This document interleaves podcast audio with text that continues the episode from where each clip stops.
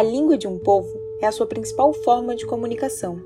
É como a cultura de uma sociedade transmitida. Pensa aqui comigo. O que aconteceria se o português desaparecesse?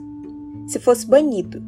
De repente, a gente perde todas as nossas gírias, nossos sotaques, perde a nossa forma de contar histórias, porque mesmo que as contemos, não teremos mais as palavras originais. A gente perderia até a nossa saudade, que é uma palavra especial do português, não existente em diversas outras línguas. Os nossos memes, piadas, esquece. Ninguém mais saberia do nosso conhecimento popular. E se eu te contar que no exato momento em que ouves esse podcast, tem diversas línguas de povos originários do Brasil correndo risco de extinção. No Brasil, temos aproximadamente 155 línguas indígenas faladas, sendo que dois terços delas são faladas aqui, na nossa região amazônica. A grande maioria dessas línguas se encontra em situação de risco de desaparecimento. Dentre elas, a língua dos Sakira-Biá, um povo das terras indígenas do rio Guaporé e rio Mequins, no estado de Rondônia.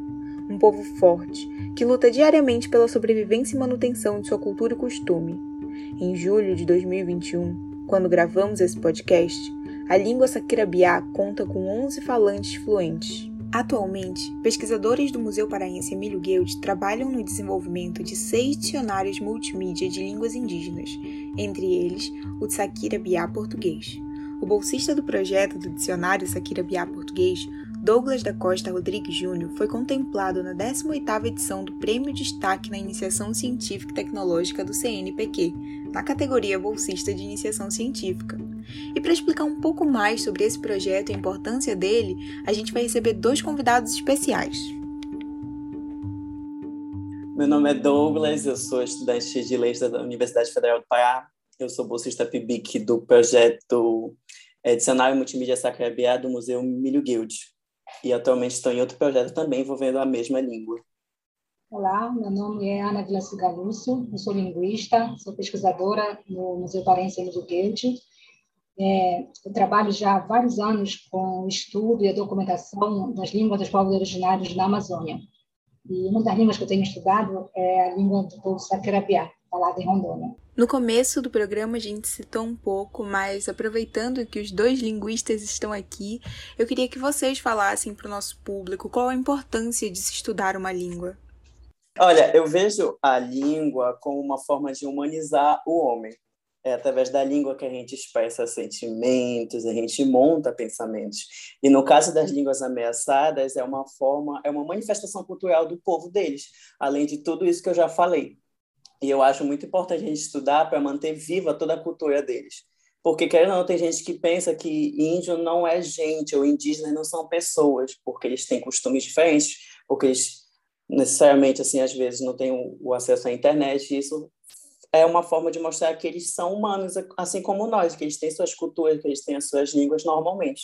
E isso não é sinônimo de surpresa nenhuma. Então, por que estudar as línguas, né? Por que estudar as línguas indígenas? Por que estudar qualquer língua, na verdade, né? É, as, as línguas, elas são o a nosso modo de expressão. Né? A gente expressa tudo, sentimentos, é, conhecimentos, né, dúvidas, enfim, tudo né, é, nós expressamos através das, da, das línguas. Então, cada língua tem a sua beleza, a sua particularidade, né, as riquezas no seu modo de organização. E cada língua é, acrescenta um pouco para que a gente estuda e acrescenta algo, acrescenta um pouco para o nosso conhecimento da, do mundo como um todo. Então, nenhuma língua é inferior superior à outra, nenhuma língua pode ser considerada mais ou menos bonita. Né? Cada língua vai trazer é, a expressão né, do, da realidade, da concepção de mundo do povo que fala aquela língua. Então, a gente que fala, né, a maior parte do, do, do povo no Brasil fala português, né, a gente expressa tudo através do português. É, cada povo acho, expressa, tem, tem uma infinidade de conhecimentos que são expressos através da língua.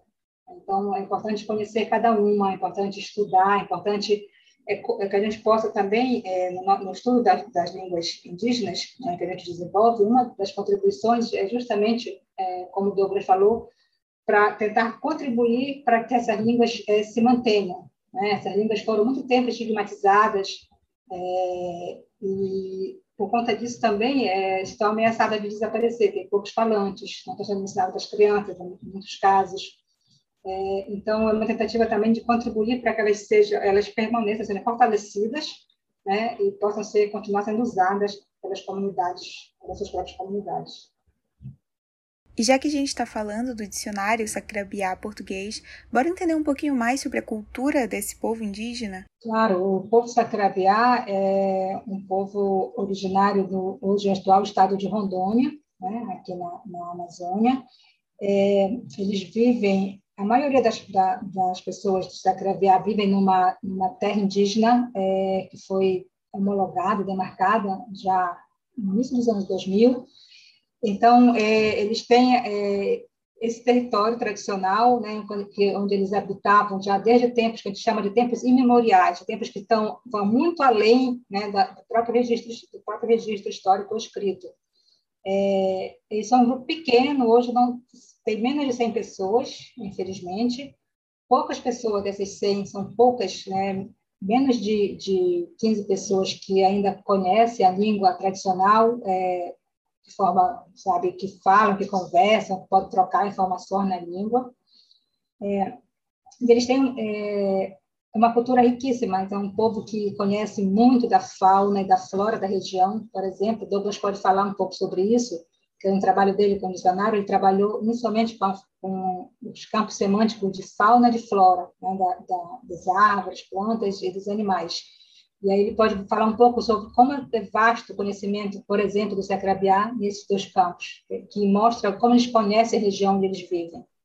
Sim, eu não tive muito contato com o povo. Eu conheci uma falante, que é a Rosalina, que é uma senhora muito, muito gentil, muito fofa, e tudo que eu perguntava para ela, ela sabia dizer na ponta da língua. Ela sabia fazer manufaturas, alguns objetos, e eu achava o máximo. Eu ficava um pouco impressionado com as respostas que ela dava muito rápido, que são coisas que eu jamais me imaginei fazendo. É, eu ficava na cabeça assim, meu Deus, imagine eu ir, sei lá, para algum lugar, conhecer ela e o povo dela, e ficando chocada, assim, tipo, um pouco, um pouco sem ação, com tanto de conhecimento que eles têm. Então, assim, achei muito legal esse período que eu fiquei com ela, porque eu pude conhecer um pouquinho do que é o povo, a comunidade, e ficar um pouco mais fascinado com tudo que eles apresentam, com tudo que eles conhecem. E falando um pouco mais especificamente sobre a língua Sakirabiá. Então, a língua é, Sakirabiá, né, normalmente a gente fala, é interessante isso, o mesmo nome do povo é o nome da língua, né? Então, assim, a língua Sakirabiá ou a língua dos Sakirabiá, né?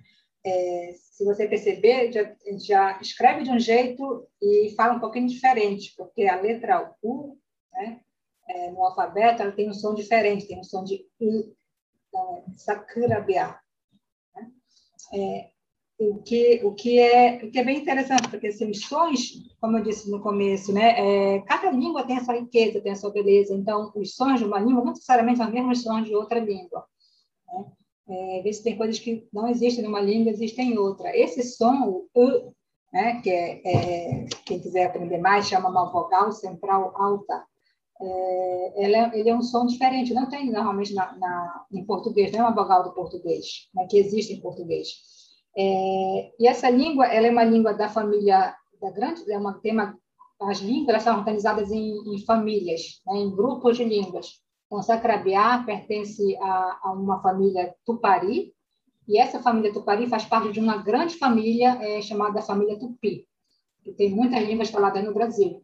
E muitas palavras que a gente conhece em português vieram, por exemplo, de línguas da família Tupi. Né? É, nomes de animais, nomes de plantas, que são próprios daqui do Brasil e da Amazônia, é, que foram é, incorporadas em português a partir de várias dessas línguas indígenas né, especialmente da família tupi. Alguns exemplos dessas palavras, né, que foram herdadas das línguas indígenas, são urubu, jabuti, pirarucu, cajá, tatu e até o nome do nosso estado, Pará, veio né, herdado de uma das línguas indígenas faladas aqui no Brasil originalmente. Então, a língua sacrabiá é uma dessas línguas tupi. Ela tem, a gente pode dizer que tem cinco vogais, né? É, assim como todas as línguas têm vogais consoantes, né? o sacrabiá tem cinco vogais, que são A, E, I, U. E para matar um pouco da curiosidade que eu sei que deve ter pego nossos ouvintes, temos aqui algumas das palavras em Saquirabiá diretamente do nosso dicionário multimídia, como por exemplo, onça pintada, que em Saquirabiá fica Amém, kuning. E onça preta? Como seria? Amém, cupim. A gente tem que parar por aqui para não dar muito spoiler do dicionário multimídia que tem previsão de ser lançado em janeiro do ano que vem, mas esperamos que essa conversa tenha te dado uma amostra do quão rico, interessante e importante é o estudo das línguas de povos originários da Amazônia e de todo o Brasil. Fica de olho nas redes sociais do Museu Paraense Emílio Guild para mais informações sobre esse e muitos outros projetos. E a gente finaliza esse episódio com a nossa pergunta: Deixar uma língua ser extinta pode, Guild?